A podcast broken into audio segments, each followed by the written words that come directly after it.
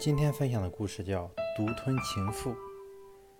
约翰·亚当斯竞选美国总统的时候，他的政敌共和党人无中生有地指控他说：“你曾经派你的竞选伙伴平克尼到英国去挑选四个美女做情妇，两个留给自己，两个留给平克尼。”他的政敌满以为这样会使亚当斯陷入困窘的境地。